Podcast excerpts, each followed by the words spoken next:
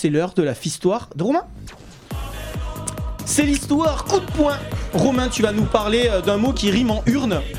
Vous en avez les gars? Ah ouais, j'en ai deux au moins. Coturne. C'est une chaussure montante à semelle très épaisse portée par les tragédiens du théâtre antique. Tu le Hmm. savez Tout à, tout à fait. Exactement, vous avez d'autres mots la- en la- la urne le masque, euh, Bah, juste une urne, quoi. l'urne. Ouais, ouais. Voilà, il m'a pété ma blague ce bâtard. T'aurais pu sortir Saturne, d'habitude tu sortais Ah oui. burne, mais non, Oui, bon, là il y avait juste trop facile, tu vois, c'est le premier truc auquel j'ai pensé. Eh mais puis, euh, pourquoi Parce que c'était des Diurne. élections. Il y a ah ouais. nocturne aussi si tu veux. Nocturne aussi, tout à fait. Mais là on va parler des élections présidentielles. Et Romain, t'es vraiment pas content. Ouais, pourtant j'adore jouer au tu préfères, hein. c'est vraiment un jeu, euh, dès qu'on a picolé avec les copains on se lance tu vois, et je pensais avoir poncé le jeu. Regarde 2-3 tu vois. Euh, Est-ce que tu préfères te pisser dessus dès que tu rigoles ou te chier dessus quand tu jouis? Euh, Est-ce que tu Te préfères pisser dessus, te pisser euh, du flan sperme ou du boudin de règle? Sperme, Oh. sperme. Est-ce que tu préfères faire une expo de Picasso ou être la meuf à Picasso? Oh Mais là, mais là c'était la partie la plus hard que j'ai jamais eu à jouer. Alors, bon, bah, comme plein d'autres, j'ai pris mon petit seau, ma petite ruelle, et j'ai fait barrage. Et ouais, j'ai fait barrage. Et là, tu sens que le barrage, il tient plus à grand chose. C'est-à-dire que là, le premier connard qui crie Allah Akbar avant de pisser sur une permanence de la LREM, pff, le barrage. Tiens d'ailleurs, monsieur, madame, pas bien l'air solide le barrage. On un fils, comment il s'appelle Pas l'air seul le barrage. Où ça va Et comme d'hab, on a eu l'argument, mais finalement, le FN, on n'a jamais essayé. Alors, je vais pas en faire des tartines là-dessus, parce que d'autres l'ont fait bien mieux que moi. Un petit mot quand même sur l'un des fondateurs du FN, rédacteur des statuts et pote à Jean-Marie. Et donc, ce que je vais faire, c'est que je vais vous faire son CV. Et vous me dites poète dès que vous vous dites que quand même, ça craint un petit peu d'avoir ça à la tête de l'État. Vous êtes d'accord? Je vous présente donc Pierre Bousquet.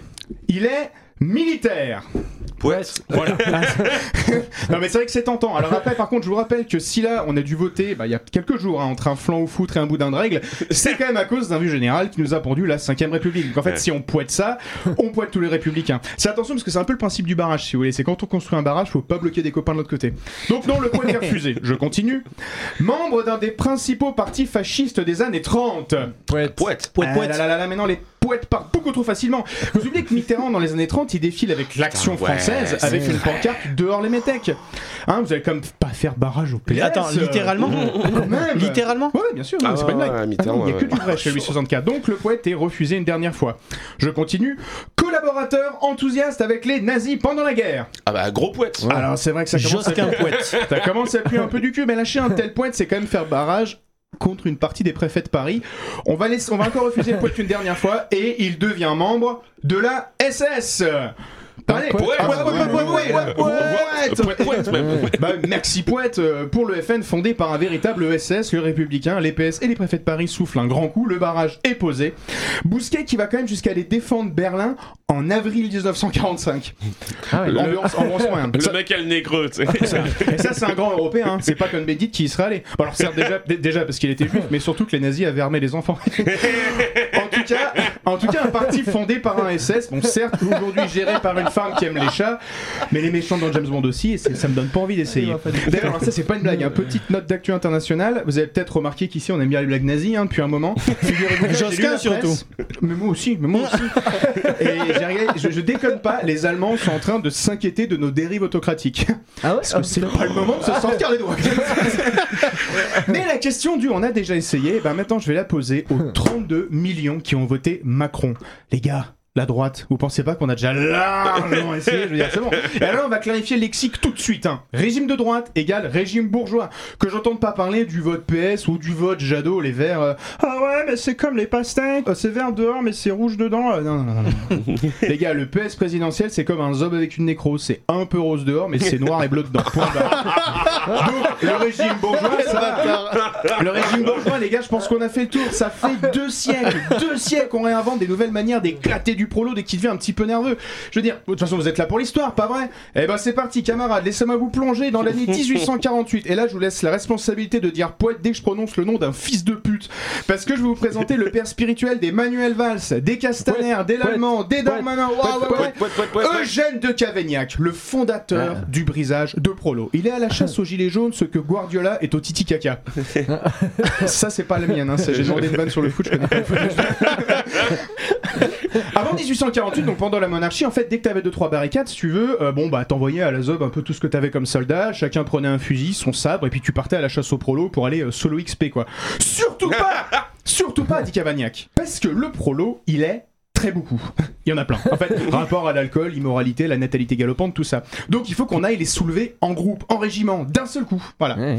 Deuxième chose, avant la monarchie, quand tu pars pour chasser le prolo comme ça, si tu veux, t'es jamais à l'abri de faire de belles rencontres. Tu vois, une barricade, c'est un peu comme un rond-point, quoi. Deux, trois barbecues, un fût de Heineken et on se met à chanter.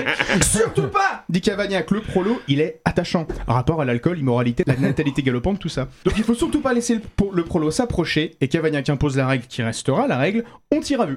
À 20 mètres. Les femmes, les enfants, puis en plus, ça évite de choper des maladies, des puces, etc. Juin 1848, mesdames, messieurs. 4000 morts Du beau travail Putain, du travail, c'est moins qu'un stade au Qatar, mais c'est déjà pas mal. Et les techniques, les techniques de Cavagnac, elles vont rester si efficaces qu'aujourd'hui, sa statue, elle est sur l'hôtel de ville. Donc à l'époque, on tient voilà, et puis ensuite, le flashball, le drone, la NAS, vous connaissez ça. Donc les gars, en fait, ça fait déjà 200 ans qu'on essaye Macron. Et il nous demande encore qu'on construise un barrage. Et puis d'ailleurs, euh, en ce qui concerne le barrage, on pourrait voir les plans, parce que moi, j'ai juste mon saut matruel, j'ai pas vu d'ensemble, mais ça commence méchamment à ressembler à une écluse, je trouve. Je veux dire, 1933, les patrons d'Alliance, d'Opel, Siemens, Bayer qui soutiennent Hitler. 1934, tout le patronat français qui s'exclame, je cite, plutôt Hitler que le Front Populaire. What? L'Union patronale du Chili qui euh, clame son lien avec Pinochet, ça vous surprend pas? Mais en 2000 Et puis Zemmour largement soutenu par Bolloré. Les gars, juste retenez une chose pour terminer, c'est un facho, c'est juste un bourgeois qui a peur. Donc la conclusion elle est limpide. Si dans 5 ans Mac- Macron il est toujours assis sur son trône, ben on est foutu. C'est-à-dire, on est foutu politiquement, on est foutu socialement, bien entendu on est foutu climatiquement. Alors quoi faire? Moi je vous proposerais bien la méthode Étienne Marcel, hein, rapport à mon autre chronique. C'est-à-dire en gros, euh, on attend qu'il nous braille. Eh ben qui vient nous chercher? On rentre à l'Elysée, on les fume tous. Mais le problème c'est qu'on gagne en plaisir ce qu'on perd en pérennité. Quand bien même en plus on arriverait à stopper l'hélico sur le toit, Macron il a pas le physique de Hollande, hein, il pourra se barrer par les catacombes sans rester bloqué dans un conduit. Donc, ouais, messieurs dames, euh, pas le choix. La victoire, le pouvoir, c'est par la rue. Je vous remercie. Abonnez-vous, likez et partagez notre podcast Louis 1664 à retrouver bien évidemment en intégralité sur vos applications de podcast préférées. Louis 1664, c'est l'émission Histoire et Humour. Josquin, Romain, Rémy et leurs invités vous accueillent à leur table pour donner à l'histoire la saveur d'un apéro entre amis.